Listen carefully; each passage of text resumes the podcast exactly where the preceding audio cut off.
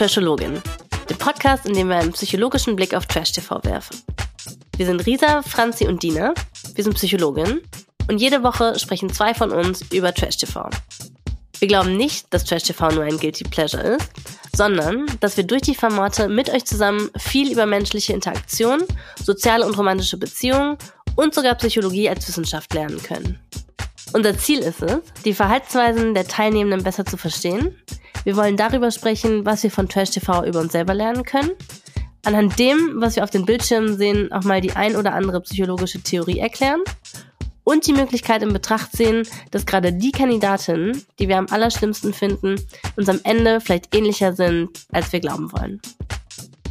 Ich bin Dina, ich bin Psychologin und in den letzten Jahren habe ich an verschiedenen Universitäten in der Forschung und in der Lehre gearbeitet.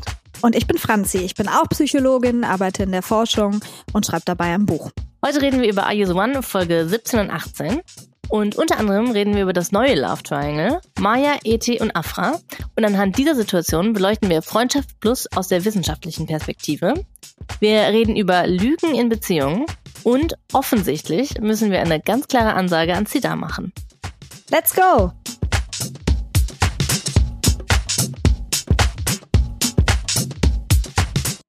Franzi, ich habe ja gedacht, dass wir einen Shitstorm mit dem Podcast kriegen, ne?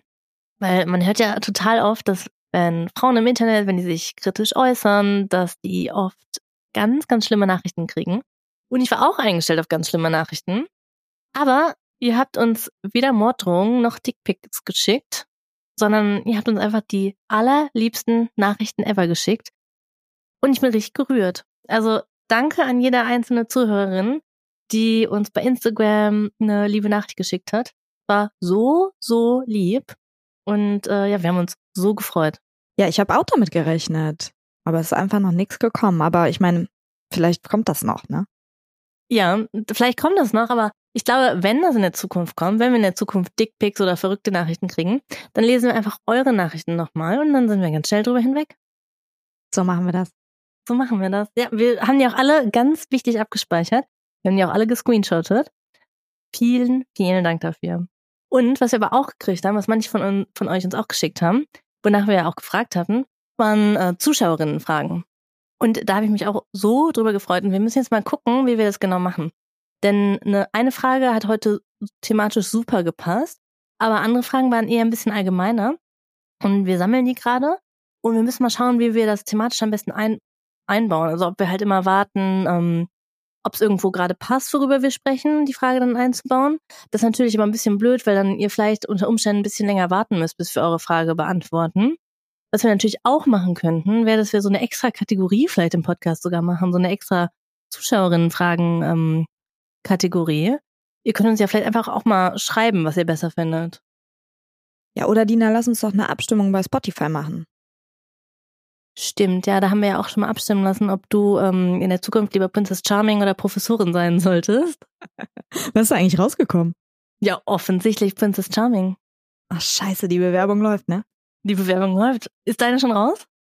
Na, noch nicht ganz. Ich muss erst diesen Doktor fertig machen.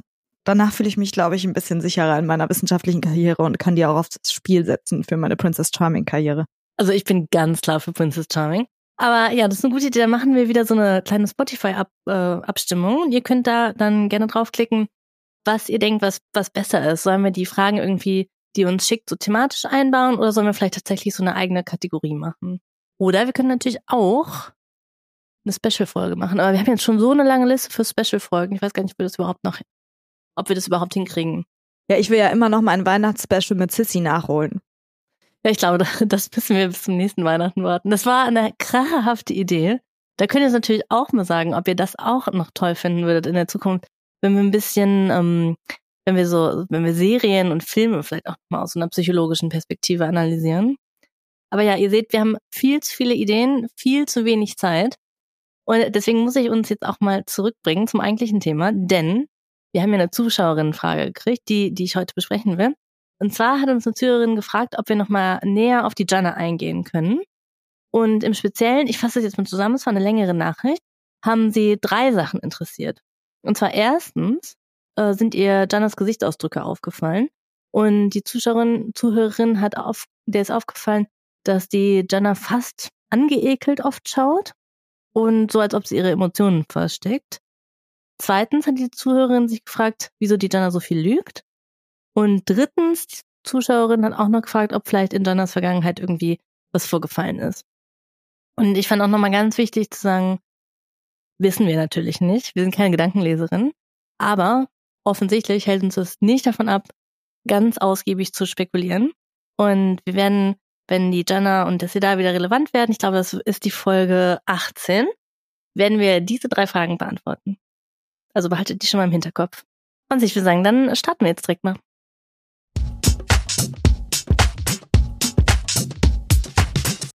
Folge 17. Franzi, wir haben ja ein neues Love Triangle. Endlich. Und zwar ist das neue Maya, Eti und Afra. Franzi, ich habe mich gefragt, warst du auch schon mal in einem Love Triangle?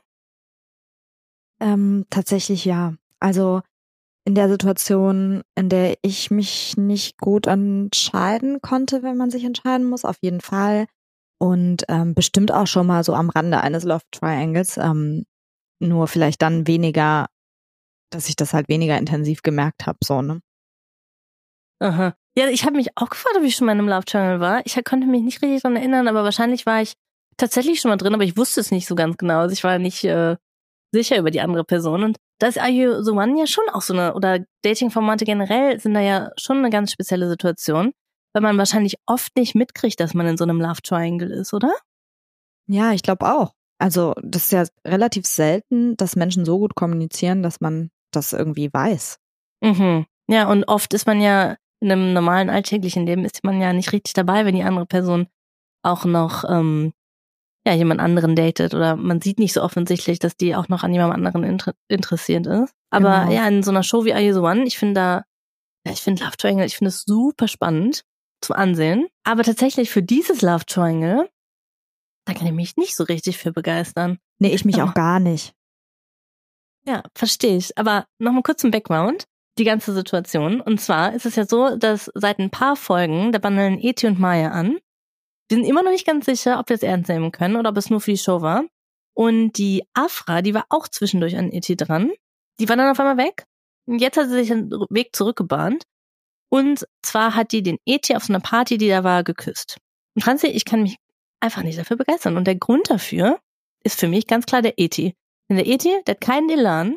Man hat das Gefühl, dass ihm alles egal ist. Der wirkt total gelangweilt und das catcht mich einfach überhaupt nicht ich denke da immer ja. direkt so an mich in der neunten Klasse, wie ich da in der letzten Reihe gesessen habe, Kaugummi gekaut habe und habe aus Unsicherheit dann so getan, als wäre mir alles völlig egal. Und ich finde das in der neunten Klasse nicht cute und ist auch nicht cute, wenn man im Fernsehen ist, in einer Dating-Show. Stimme ich absolut zu. Also ich meine, dieses so gar nichts zeigen und so hypercool sein, das spricht natürlich immer für Unsicherheit. Aber irgendwie ist es echt ich weiß nicht, den anderen, also den Frauen gegenüber einfach nicht so cool, weil die fangen ja schon an, den zu mögen auch, ne? Vor allen Dingen die Maya, wie wir dann sehen. Ja, also ich kann mich für den ET, ich kann mich ja nicht begeistern. Dieser fehlende Elan gibt mir nichts. Wofür ich mich total begeistern kann, habe ich ja, glaube ich, die letzte Folge ganz klar gemacht, sind die High School Musical Girls. Und ich liebe alles an denen, ne?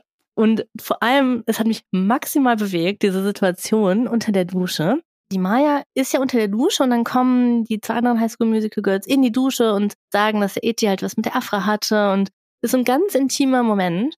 Und es hat mich so melancholisch gemacht, denn ich habe ja jahrelang mit einer sehr guten Freundin zusammen gewohnt und es war richtig magisch, ne? Und ich vermisse das immer noch. Ich glaube, das mit Frauen zusammen wohnen ist einfach so special, ne? Und die Duschsituation, die hat mich so dran erinnert, weil wir haben halt auch immer voll viel Zeit im Bad verbracht und wenn eine geduscht hat, haben wir alles besprochen. Wir haben von politischen Themen über Klausurthemen bis hin zu was wir abends essen. Ich weiß nicht, ob du und die Zuhörerin, ob ihr das auch schon mal gehört habt, aber es gibt ja immer dieses Gerücht, dass sich bei Frauen der Menstruationszyklus synchronisiert, wenn die zusammenwohnen. Hast du davon schon mal mhm. gehört? Ich habe davon gehört und ich bin davon überzeugt, denn ich habe das schon oft erlebt in meinem Umfeld ähm, mit anderen Frauen, mit anderen menstruierenden Personen. Ich bin davon auch völlig überzeugt. Und deswegen habe ich das mal kurz recherchiert und ich habe tatsächlich eine Studie gefunden, die das, die das gezeigt hat. Das war eine sehr kleine Stichprobe, 60 Studentinnen, aber immerhin. Ja, auf jeden Fall würde ich klar sagen, mit Frauen zusammen wohnen ist magisch. Mit Frauen zusammen duschen ist auch magisch. Sorry. Danke, dass du das einwirfst. Das ist wahrscheinlich noch mal ein bisschen eine andere, eine andere Ebene, aber ja, ich stimme dir dazu. Das ist auch magisch. Aber auf jeden Fall, jetzt bin ich wieder total vom Weg abgekommen.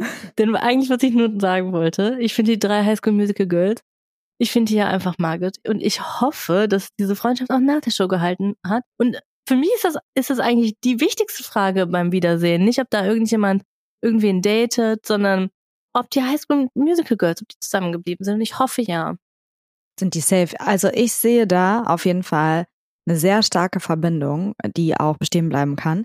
Und das passt direkt total gut zu dem Thema, was ich mitgebracht habe. Das ist nämlich, auch auf Maya und Eti bezogen, ist das eine gute Idee, was die da machen. Weil, so wie ich das sehe, ist es so, dass die eine Art Absprache haben. Zumindest ist das das, was ich da aus dem Verhalten rauslese. Und das ist, wir sind Freunde, die sagen ja auch ganz oft, wir sind Freunde, aber es stellt sich dann ja auch über diese Kurzsituation raus, dass die Sex hatten. Das heißt, so wie ich das verstehe, ist das eine Freundschaft plus Situation. Ähm, und da habe ich mich gefragt, Freundschaft plus, ist das eine gute Idee? Dina, hattest du das schon mal? Franzi, da fragst du mich was. Ich bin mir gar nicht so, ich bin mir da eigentlich gar nicht so ganz genau sicher, ob ich das so, so labeln würde. Also ich habe auf jeden Fall schon mal Situationen als Freundschaft plus gelabelt. Aber eigentlich war es, glaube ich, eher so eine, so ein Anfangsstadium von einer Beziehung und eine der Personen war noch nicht bereit, das tatsächlich Beziehung zu nennen. Deswegen weiß ich gar nicht, ob ich tatsächlich schon mal in so einer Freundschaft plus Beziehung war. Und ich würde mich auch tatsächlich fragen, ich hoffe, ich nehme dir da nicht schon viel vorweg. Wahrscheinlich kann, kannst du das uns durch deine Forschung beantworten.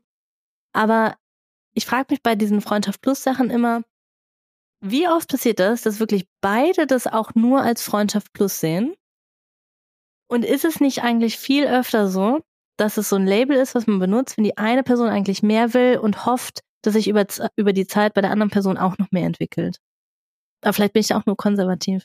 Ähm, eigentlich passt das total gut äh, zu der Studie, die ich gefunden habe. Die ist von Bison und Levine, Levin, keine Ahnung, wie man es ausspricht, aus dem Jahr 2007. Und da haben sie College-Studierende gefragt, was sie dazu motiviert, Freundschaft Plus zu führen, ob sie es schon mal geführt haben. Also es ist eher so eine Umfrage als jetzt ein Experiment oder so. Genau, aber mit ganz spannenden Ergebnissen eben. Und zwar das erste, was sie gefunden haben, ist, dass die allermeisten dieser ähm, College-Studierenden schon mal eine Freundschaft plus hatten, also 60 Prozent. Dazu muss man aber sagen, das ist jetzt nicht repräsentativ, weil es eben College-Studierende sind, ähm, also die Stichprobe. Das ist immer ganz wichtig, dass man sich sowas auch vor Augen hält, wenn man sich Studien anguckt. Ähm, und ich glaube jetzt zum Beispiel nicht, dass 60 Prozent unserer Großeltern schon mal Freundschaft plus hatten, wenn ich das mal so ganz salopp sagen darf. Also es gilt nicht für die Gesamtpopulation, aber vielleicht schon für, ja, sagen wir mal, also die Studie ist aus dem Jahr 2007, vielleicht sogar für Menschen, weiß ich nicht, zwischen 30, 40, ja, oder für junge Menschen wahrscheinlich auch. Das ist grob, so ist das, die meisten das schon mal hatten. Franzi, wir lieben ja immer Definitionen, ne? Und bei Freundschaft Plus hat ja auch, haben viele Leute unterschiedliche Definitionen davon. Kannst du uns sagen, wie haben die denn in dieser Studie, wie haben die da Freundschaft Plus definiert? Ja, genau. Also Freundschaft Plus haben die schon definiert als das, was ähm, das Wort eigentlich sagt. Also als eine Mischung eben aus einer romantischen Beziehung im Sinne von, dass man auch miteinander schläft und eben einer Freundschaft. Also erstmal zur Definition von Freundschaft. Freundschaft haben sie definiert als eine nicht sexuelle Beziehung zwischen zwei Menschen basierend auf gemeinsamen Erfahrungen, gekennzeichnet durch gegenseitige Loyalität, persönliche Wertschätzung und Verständnis. Und da siehst du eben auch schon die Krux an der Sache, nämlich dass die Definition von Freundschaft eigentlich eine menschliche Beziehung ist, eine intime Beziehung, die genau diesen Punkt der körperlichen Anziehung eben ausschließt. Und das ist eben das Spannende daran, dass bei Freundschaft Plus man da dann sagt, Exklusivität im Sinne von körperliche Exklusivität, Exklusivität ist nicht gegeben. Also im Grunde, jede kann machen, was sie will und kann schlafen, mit wem sie will. Sowohl Freundschaften als auch Beziehungen sind sich aber allerdings näher, als man meinen würde. Das ist auch das, was die sagen. Nämlich, es geht ja bei beiden Arten von Beziehungen um gegenseitige Abhängigkeiten, um Vertrauen, um Freude an der Gesellschaft, dem anderen und gemeinsame Aktivitäten sowie gegenseitige Akzeptanz. Also ist eigentlich das Einzige, was Freundschaft und romantische Liebe voneinander trennt, eben genau das, dass man nicht miteinander schläft. Wenn man das aber jetzt vermischt und sagt, ja gut, äh, dann schlafe ich jetzt mit Freundinnen, dann kann das eben kompliziert werden. Und das ist auch das, was die in dieser Studie finden. Weil eben die meisten Versuchspersonen in dieser Studie angegeben haben, dass sie die Befürchtung haben, dass der Sex die Freundschaft kompliziert, was daran liegt, dass vielleicht eine Partei Gefühle entwickeln könnte. Und genauso ist es eben auch, dass ähm, Freundschaft Plus oft genau an den Gründen scheitert, aus denen das eingegangen wird. Hast du eine Idee, warum du das eingehen würdest? Eine Freundschaftsplus? Also ich könnte mir zwei Gründe vorstellen.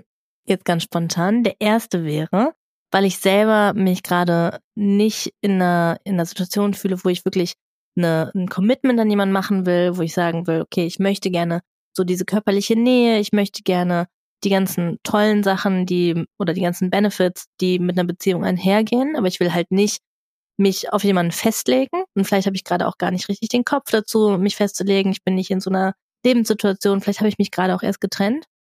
Und die zweite, der zweite Grund, warum ich vielleicht darauf eingehen würde, wäre, dass ich eigentlich doch mehr will, die andere Person noch nicht so richtig dazu bereit ist und wir uns dann quasi nonverbal, wahrscheinlich spricht man das ja nicht so, so aus, ne, aber trotzdem, dass man sich implizit darauf einigt, okay, du willst es noch nicht Beziehung nennen, ich will aber schon eine Beziehung und deswegen treffen wir uns halt jetzt quasi in der Mitte und machen so eine Freundschaft plus daraus in der Hoffnung, dass du dadurch merkst, dass ich eigentlich ganz toll bin und dass du dadurch merkst, eigentlich möchtest du nur eine Beziehung mit mir haben.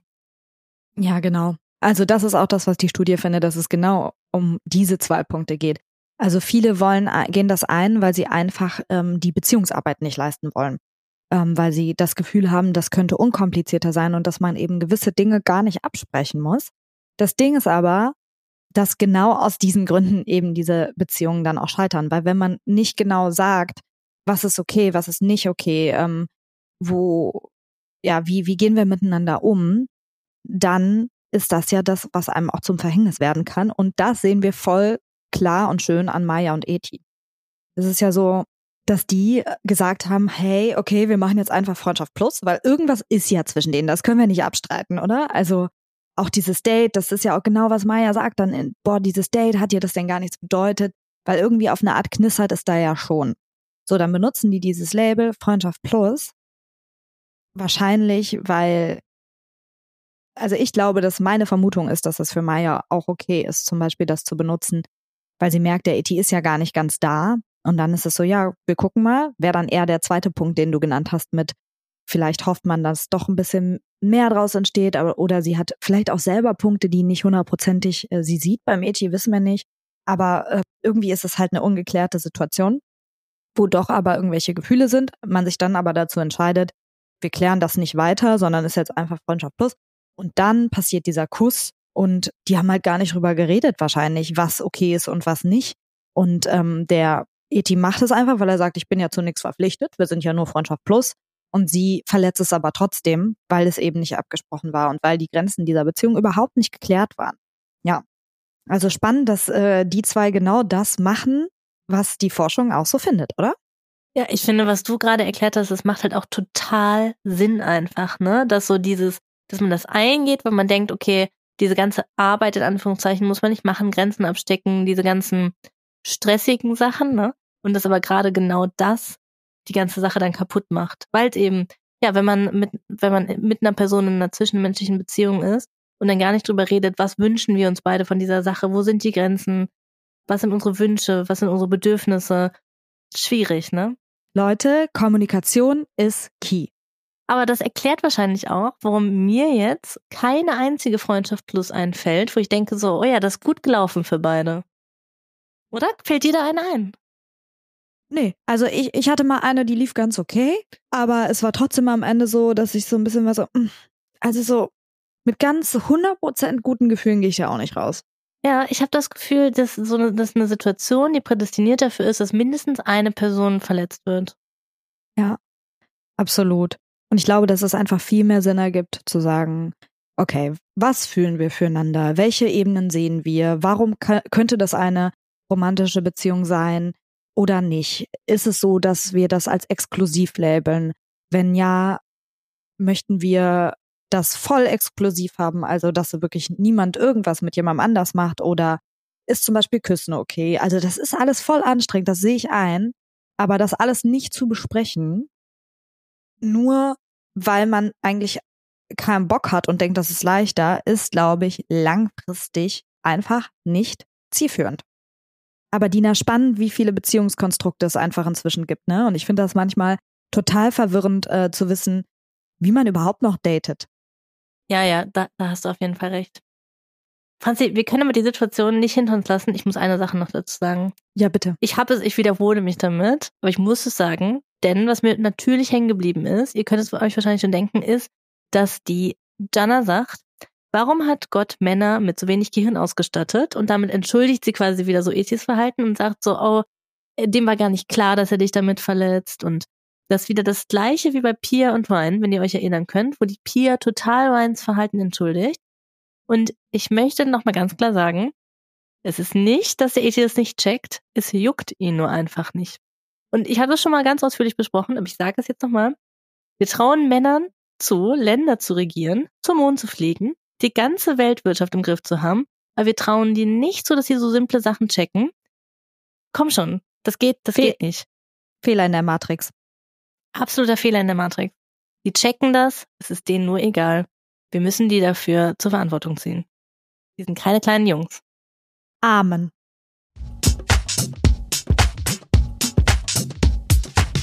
Bordina, so ein anderer Punkt, der ähm, mir noch gekommen ist bei der Maya-Eti-Situation oder generell, ähm, als ich dann so über Freundschaft Plus nachgedacht habe, ist, dass ähm, wenn man miteinander schläft, dass dann ja total viel äh, Oxytocin im Gehirn produziert wird. Also Oxytocin ist ja unser Bindungshormon. Zum Beispiel ist es so, dass Mütter ähm, nach der Geburt ganz viel Oxytocin haben oder auch davor, glaube ich.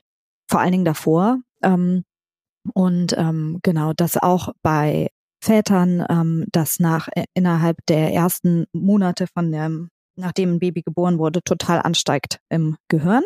Und das ist auch so ein Hormon, was eben generell mit Beziehungen assoziiert wird äh, und Neurotransmitter auch gleichzeitig. Also es ist zum Beispiel so, dass innerhalb des vor allen Dingen des ersten halben Jahres, wenn man in Beziehungen geht, ganz viel Oxytocin produziert wird. Das vor allen Dingen im ersten halben Jahr, in dem man in Beziehungen ist, ganz viel Oxytocin produziert wird im Gehirn, was dann eben dazu führt, dass wir ja lieben. Das ist sozusagen das Liebeshormon. und dass das dann leider ein bisschen abfällt nach dem ersten halben Jahr. Aber es gibt Paare, bei denen das ist es noch nach Jahren zu messen, wenn sie ähm, zum Beispiel Bilder von ihren PartnerInnen sehen. Gibt's auch ganz, ganz, ganz spannende Forschung zu. Ich hatte mal ein ganzes Semester lang nur ein Seminar zu Oxytocin. Also das ist wirklich ein ganz anderes äh, Feld nochmal. Super spannend. Naja, und auf jeden Fall wollte ich damit nur sagen, ich kann Maya auch verstehen und das spricht nochmal dafür, dass dieses Freundschaft Plus Label irgendwie kompliziert ist, weil wenn man miteinander schläft, entsteht eine Art von Bindung. Das ist nun mal so. Einfach alleine durch diese physische Nähe, rein biologisch. Und das ist was, was, was mit einem macht. Das kann man nicht, das kann man nicht von der Hand weisen. Macht total Sinn. Ja. Was nicht heißt, also man kann ja auch diese Art von Bindung für, spüren, und sagen, okay, aber trotzdem ähm, sind gewisse Ebenen nicht erfüllt für eine Beziehung im romantischen Sinne, aber man sollte das halt bewusst eingehen und gut kommunizieren, weil sonst mhm. wird es, glaube ich, echt kompliziert. Franzi, das war für mich eigentlich das Hauptthema. Ich würde sagen, wir gehen dann direkt zu Folge 18.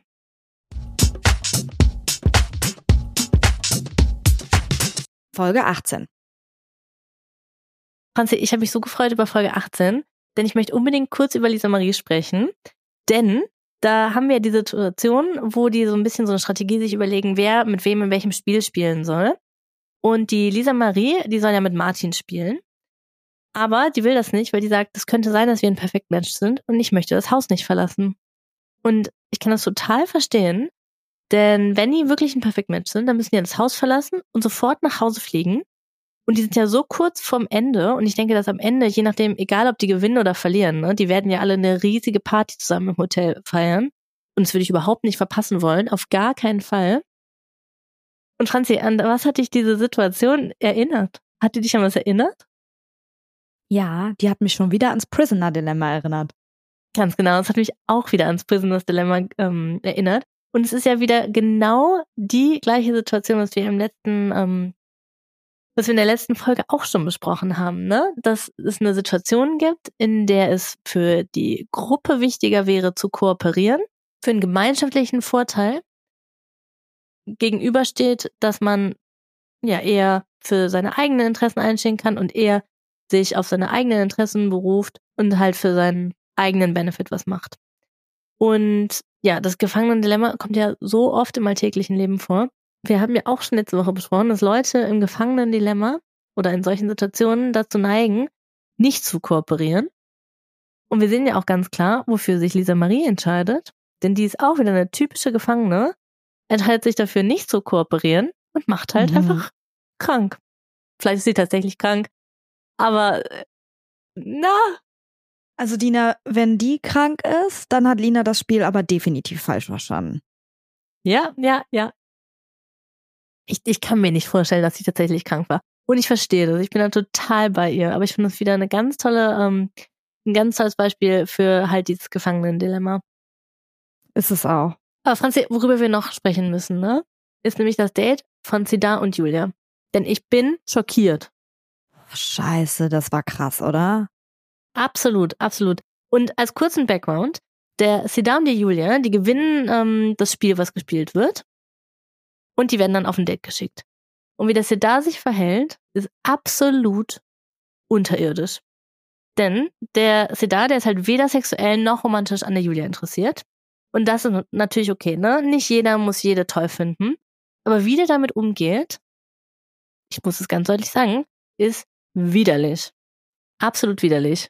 Es hat mich schockiert. Ja, mich hat das auch maximal schockiert. Der wird so abwerten und so. Erzähl das nochmal, Dina. Ja, absolut. Denn er sagt ja ganz am Anfang schon in diesem Einzelinterview, sie soll mir nicht auf die Eier gehen über die Julia. Und dann während des Dates sitzt er da so total paschahaft auf seine Ellbogen das Gesicht gestützt und seine ganze Körpersprache schreit eigentlich, ich bin völlig desinteressiert und er lässt die Julia immer wieder so krass abblitzen. Und die Julia, die versucht das Gespräch nochmal so total am Laufen zu halten, um tatsächlich nochmal abzuwägen, sind die vielleicht wirklich ein Perfect Match oder nicht. Und dann sagt er unter anderem, dass er ihren Arsch nicht toll findet, dass es nicht sein Typ Arsch ist und ihre Füße nicht schön sind. Und die Julia, die wird immer verunsicherter und immer trauriger und ist einfach so schlimm anzusehen. Ja, und weißt du, was, woran ich da auch direkt gedacht habe? Es gibt ja so ganz viele äh, spannende Forschung auch zur Attraktivität und wie wir Körper betrachten und dass wir bei Frauenkörpern immer so fragmentiert gucken, also auf einzelne Sachen, Arsch, Zähne, Brüste, ne? Und bei Männern gucken wir immer das Ganze an und gucken immer, sagen so, äh, ja, das Gesamtpaket stimmt halt mäßig, ne? Das kann man sogar so mit Eye-Tracking und so auch messen. Also es ist richtig spannend und das ist halt tatsächlich so. Und das fand ich so schlimm, dass dann irgendwie so drei Merkmale daraus gezogen werden, wo gesagt wird, okay, hässlich, auf der Skala von schön bis hässlich, wo bist du da? Das ist so, also die ist doch ein ganzheitliches Wesen, Mann. Das geht doch gar nicht. Perfektes Beispiel dafür, was du gerade beschrieben hast. Ja, ganz genau so ist das. Und ich finde, was man da ganz klar sagen muss, ne, ist ja, es ist ja okay, wenn der Julia nicht Sidas Typ ist. Aber sich so zu verhalten, ich finde es einfach völlig schlechtes Benehmen. Und Hansi, der hat, der Sidar, man muss ehrlich sein, der hat uns die ganze Staffel schon so Einblicke gegeben. Und wir haben immer wieder drüber hinweggesehen, weil er ja auch so sweete Momente irgendwie hatte, ne? Ich schwöre, ich habe eine Hassliebe zu dem. Scheiße. Aber wenn wir das jetzt alles zusammen sehen, wenn wir uns nochmal in Erinnerung rufen, dass er der Jana gesagt hat, sie hätte einen fetten Arsch im Streit, obwohl er über ihre Body Image Issues wusste, und jetzt diese Situation sehen, das ergibt für mich einfach so ein ganz klares Bild, was so aussieht, als hätte der da einfach keinen Respekt für Frauen. Denn ich finde, man muss sagen, wenn man nur die Frauen respektiert, die man heiß findet, dann respektiert man keine Frauen. Und ich finde, das sagt ganz schön viel über jemanden aus, wenn er oder sie die Menschen, von denen man gerade nichts will und nichts erwartet, wenn man die so behandelt. Und ich habe mir da auch direkt gedacht, stell dir mal vor, eine Frau würde sich so verhalten, ne? Denn wir können uns ja mal kurz dran erinnern. Weißt du das noch, wie die Lina den Martin hat abblitzen lassen in der ersten Folge? Mhm, das weiß ich noch ganz genau. Ja, das war ja ganz ehrlich, aber auch ganz lieb, ganz charmant, ganz einfühlsam und so, dass man das Gefühl hat, okay, es geht hoffentlich am Ende noch allen einigermaßen okay. Und ich finde das ein super Beispiel dafür, wie unterschiedlich Männer und Frauen das andere Geschlecht abblitzen lassen. Denn wenn es hier da das eine Extrem ist, dann sind ja die meisten Frauen das andere Extrem. Und ich kann mir vorstellen, dass die meisten Frauen, die jetzt zuhören, dass sie sich da hineinversetzen können, ne? Denn wenn Frauen Männer abblitzen lassen, machen die das, machen die sich ja oft stundenlang Gedanken darüber vorher, wie man den jetzt nicht verletzt, wie man es am besten sagen kann, ohne sein Ego zu kränken. Man formuliert es ganz, ganz vorsichtig und Frauen, die machen das, ja, weil denen beigebracht wird, dass die Gefühle von anderen wichtiger sind als ihre eigenen, dass man unter keinen Umständen ein Männerego kränken darf und wenn man erwarten muss, dass wenn man halt einen Mann kränkt, dass man dann krasse, mit krassen Sachen rechnen muss. Zum Beispiel, dass der dich beleidigt, dass der ähm, Sachen über dich an andere weitererzählt, dass der deinen Ruf versucht zu ruinieren. Also gibt da ganz krasse Abstrafungen für Frauen für. Und ich finde, der Siddhartha ist ein ganz krasses Beispiel dafür, wie anders Männer und Frauen oft sozialisiert werden. Denn Julias Gefühle, die sind dem ja in der Situation völlig egal. Und dem ist anscheinend völlig klar, dass ein verletztes Frauenego ihm überhaupt nichts anhaben kann. Ja, und auch immer dieses Abblitzen dann nur aufgrund von Körperlichkeiten, das nervt mich echt auch und das muss ich echt zu allen, fast allen Männern da bei Are You The One sagen. Es ist wirklich, also ich habe da noch nie gehört, ich habe das Gefühl, das matcht nicht, weil wir nicht die gleichen Interessen haben, weil wir einen anderen Lebensstil haben, weil du jemand bist, die, weiß ich nicht, gerne Party macht äh, und ich nicht oder was weiß ich. Es ist immer nur, ich finde dich geil oder nicht geil. Mhm. Absolut. Das nervt mich. Ja.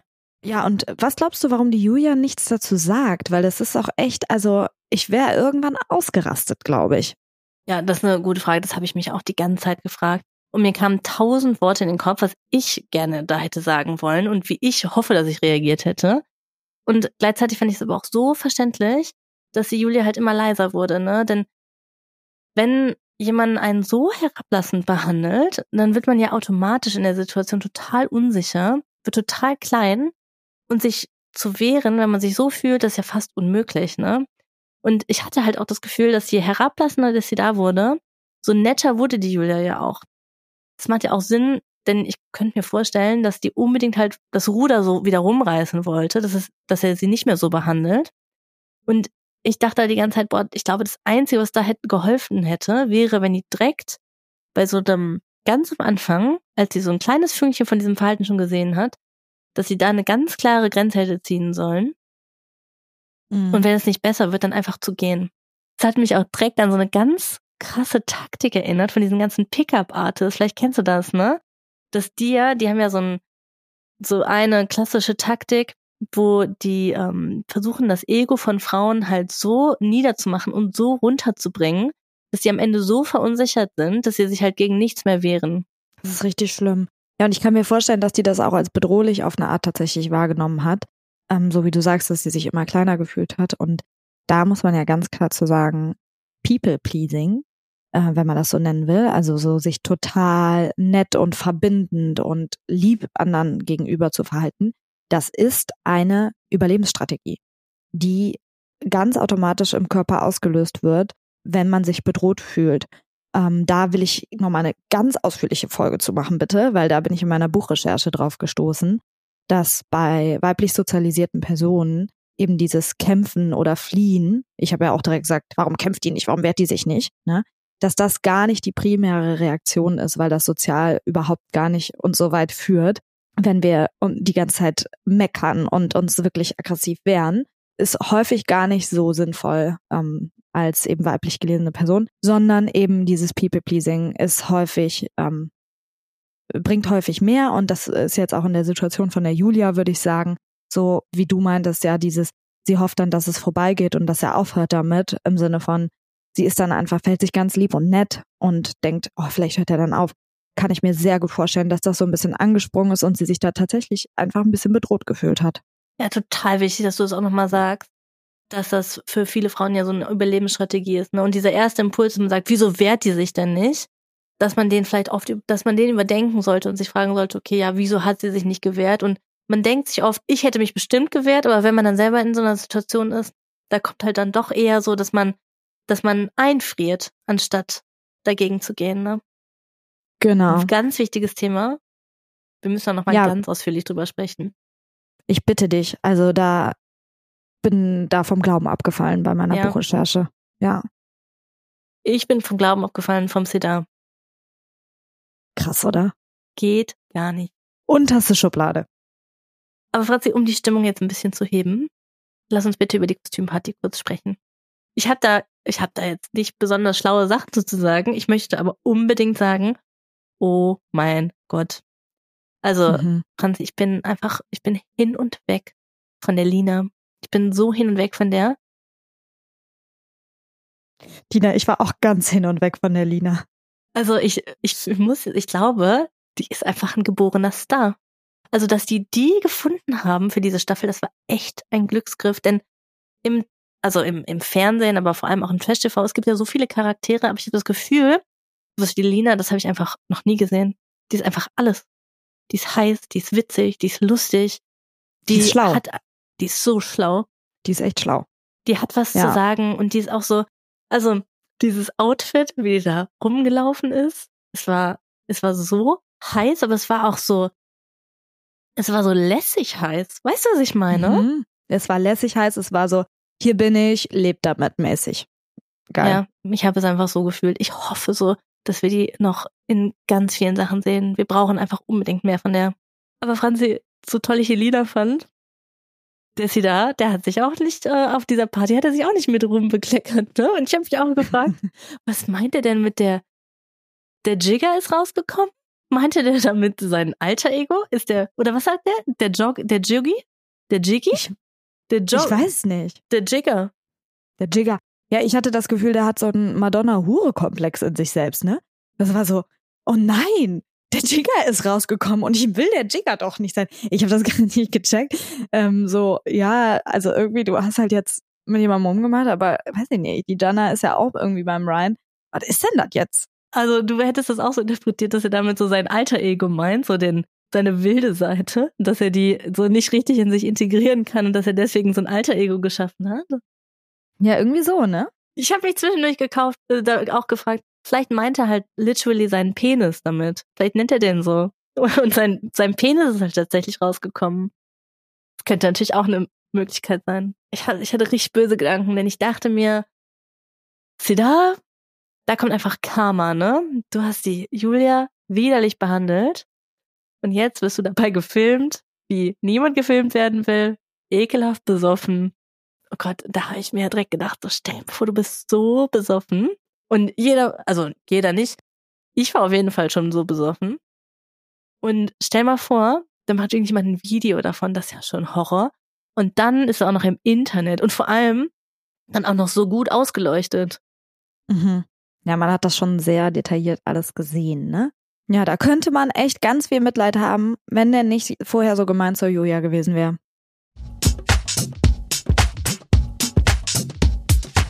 Aber Franzi, das ist da. Der ist ja, der bleibt das Thema dieser Folge. Mein nächstes Thema, was ich mir aufgeschrieben habe, da dreht sich schon wieder alles um den Sidar.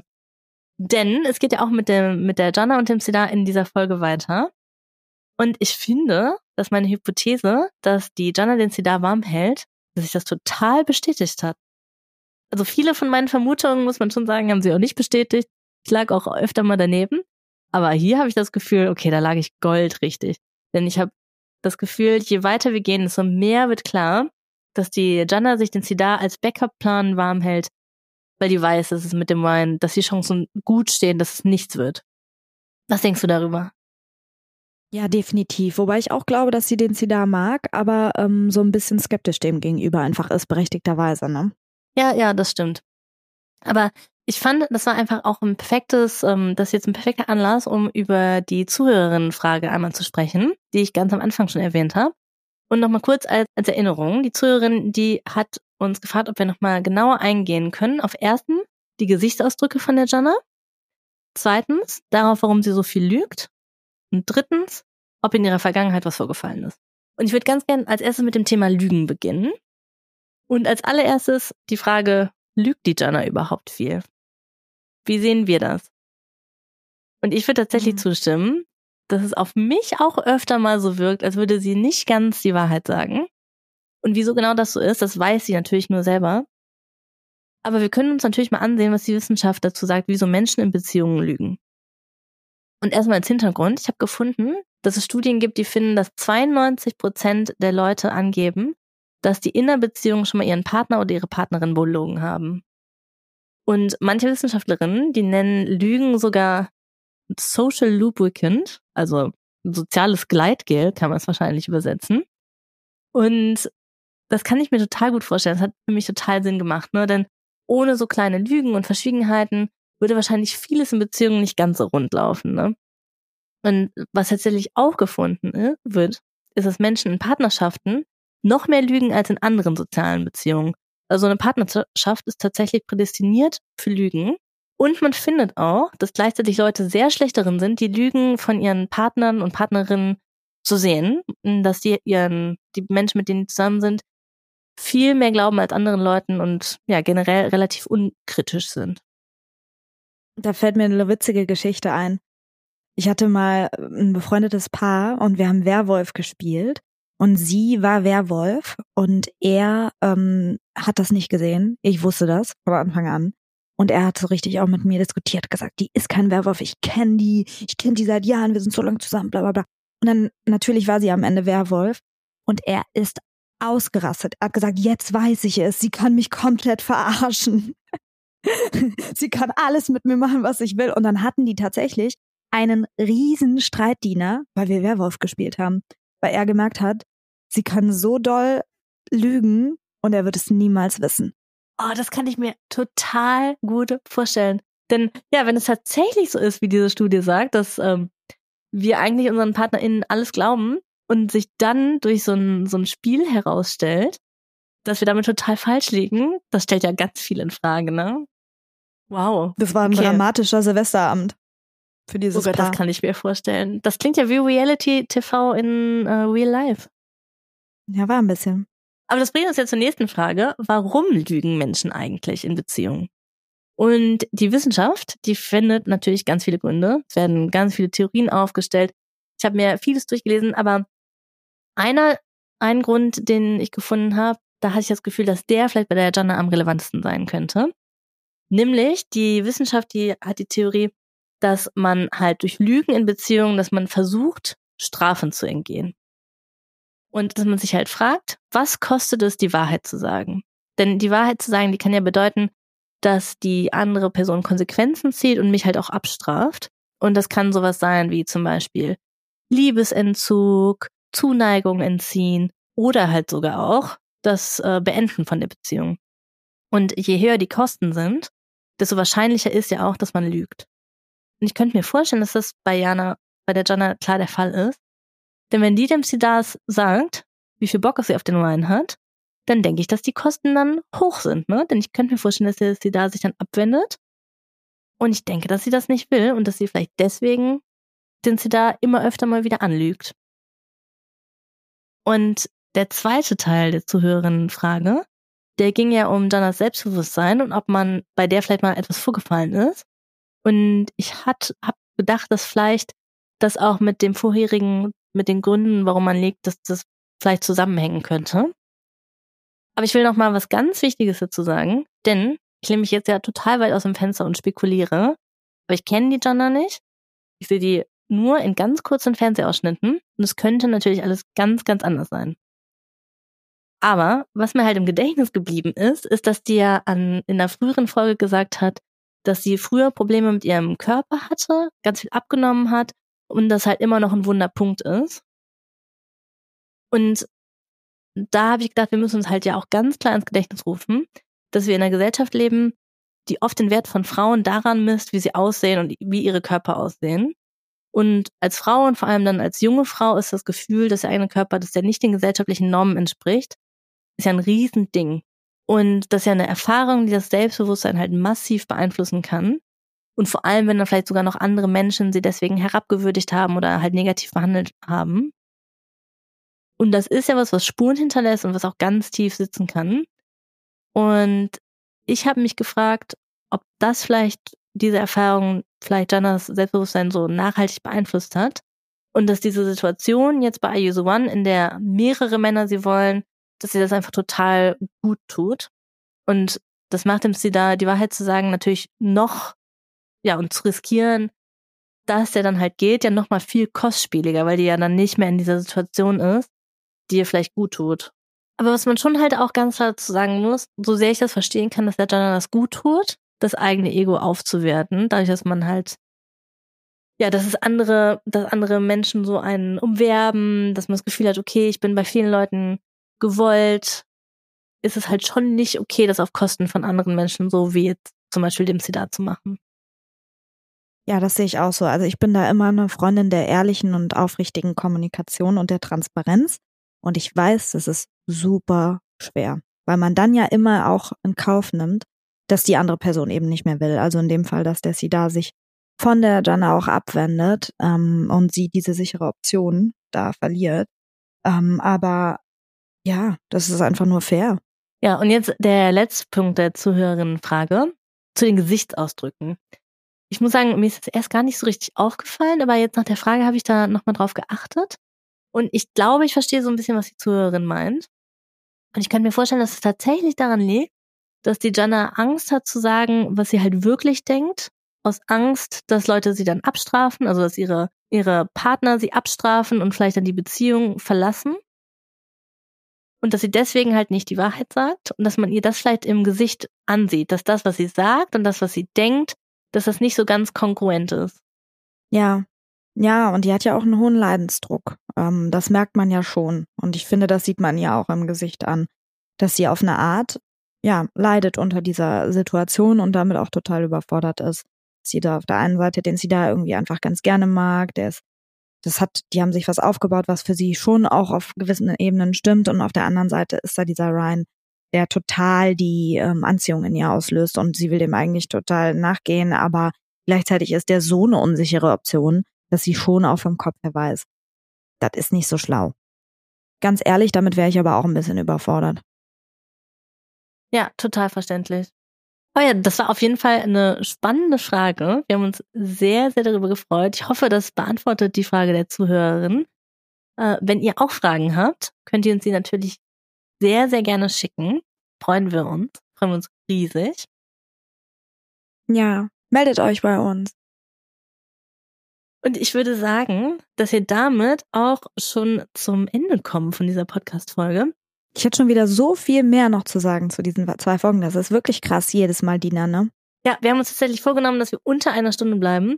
Denn wir haben tatsächlich, was das Schneiden der Folgen betrifft, wir haben eigentlich überhaupt keine Ahnung, was wir hier tun es dauert echt lang. Wir hoffen, dass sich das in der, in der Zukunft, dass wir da ein bisschen mehr dazulernen, dass es nicht mehr so exzessiv lang dauert. Aber jetzt gerade dauert es noch sehr lang. Deswegen ist 40 Minuten bis eine Stunde unser Maximum. Ja, weißt du, was das Schneiden deutlich vereinfachen würde? Sponsoren, Dina. Und wie, weißt du, wie wir Sponsoren bekommen? Indem ihr uns alle fünf Sterne bei Spotify gebt. Also bitte teilt unsere Beiträge, gebt uns fünf Sterne, macht einen Daumen hoch und all die Dinge. Franzi, da hast du ganz, ganz recht. An alle Leute, die uns schon ähm, so lieb bewertet haben, ganz, ganz vielen Dank. Wenn ihr es noch nicht gemacht habt, gebt uns auch unbedingt einen Daumen nach oben bei Podimo, fünf Sterne bei Spotify, fünf Sterne bei Apple Podcasts. Wir freuen uns riesig aufs nächste Mal. Nächstes Mal ist ja schon das Finale. Are you the one? Neigt sich dem Ende zu. Gib eine kurze Prognose, schaffen sie es oder nicht? Die schaffen das nicht. Nee, das glaube ich auch nicht. Na, schade. Nee. Ich hätte es ja. ihnen gegönnt. Ich hätte es ihnen gegönnt. Aber Lina hat ja zum Glück 20.000. Alles du gemacht. Lina hat gewonnen. Gut. Also Lina ist tatsächlich die Gewinnerin für mich von dieser ganzen Staffel. Da gehe ich mit. Ja. Und damit beenden wir diese Folge für heute. Yes. Dina, danke für alles. Danke dir und bis zum nächsten Mal. Bis zum nächsten Mal. Tschüss. Das war Trashologin. Alle Aussagen in diesem Podcast sind nur unsere persönlichen Meinungen, die auf kurzen Fernsehausschnitten basieren. Wir stellen hier viele Vermutungen an, aber nichts davon sind unbestreitbare Fakten. Es könnte auch alles ganz anders sein. In der Psychotherapie kann man keine Ferndiagnosen stellen. Deswegen ist auch nichts, was wir hier sagen, einer Diagnose gleichzusetzen. Wir geben in unserem Podcast manchmal Tipps und Ideen, was ihr ausprobieren könnt, aber der Podcast ist keine psychologische Beratung und wenn ihr das Gefühl habt, ihr braucht psychologische Unterstützung oder Psychotherapie, dann ruft bei der Terminservicestelle 116 117 an.